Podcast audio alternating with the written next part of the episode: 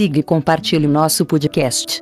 O nome da história de hoje é A Princesa e a Ervilha. Era uma vez um príncipe que queria se casar com uma princesa, mas ela tinha que ser uma princesa de verdade.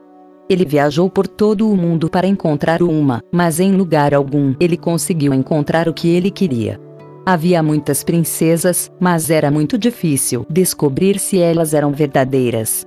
Havia sempre algumas coisas nelas que não eram como deviam ser. Então ele voltou para casa novamente e ficou triste, porque ele gostaria muito de encontrar uma princesa de verdade. Uma noite caiu uma forte tempestade acompanhada de trovões e raios, e a chuva caía torrencialmente.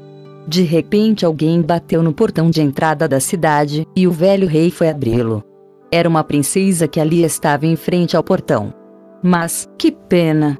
A visão que a chuva e o vento fizeram dela a água caía de seus cabelos e das roupas, e escorriam até os dedos dos seus sapatos e chegavam até o calcanhar. No entanto, ela dizia que ela era uma princesa de verdade. Bem, logo descobriremos, pensou a velha rainha. Mas ela não disse nada, foi para o quarto, tirou todos os utensílios que estavam na cabeceira da cama, e colocou uma ervilha no fundo, depois ela pegou 20 travesseiros e os colocou em cima de uma ervilha, e depois colocou 20 edredões em cima desses travesseiros. A princesa e a ervilha. A princesa teria de dormir em cima deles a noite toda. Ao amanhecer, lhe perguntaram como ela tinha dormido. Oh, muito mal. Disse ela. Nem sequer consegui fechar os olhos a noite toda. Deus sabe lá o que havia na cama, mas eu estava deitada em cima de alguma coisa muito dura, então eu fiquei com o corpo todinho marcado. Foi horrível. E foi assim que eles descobriram que ela era uma princesa de verdade, porque ela havia sentido a ervilha através dos 20 travesseiros e dos 20 edredões.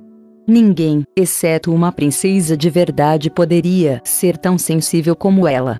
Então o príncipe a tomou como esposa, pois agora ele sabia que ela era uma princesa de verdade. E Ervilha ficou exposta num museu, onde ela poderia ser vista, se ninguém a roubasse.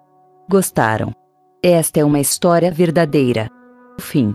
Esta fábula foi publicada pela primeira vez em 8 de maio de 1835. Uma vez disse Hans Christian Andersen: A vida de cada pessoa é um conto de fadas escrito pelos dedos de Deus. Vamos conhecer um pouco mais sobre o autor. Hans Christian Andersen, também conhecido na Escandinávia por H.C. Andersen ou pelo acrônimo HC. Audense, 2 de abril de 1805, Copenhaga, 4 de agosto de 1875 foi um escritor e poeta dinamarquês de histórias infantis.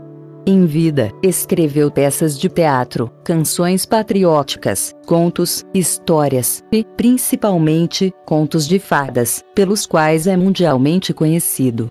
Desde o século XIX, seus contos já foram traduzidos para mais de 125 idiomas e inspiraram inúmeras peças de dramaturgia, óperas, sinfonias e filmes. Semanalmente, sempre na sexta-feira, haverá uma história nova. Siga o nosso podcast e não perca nenhum episódio.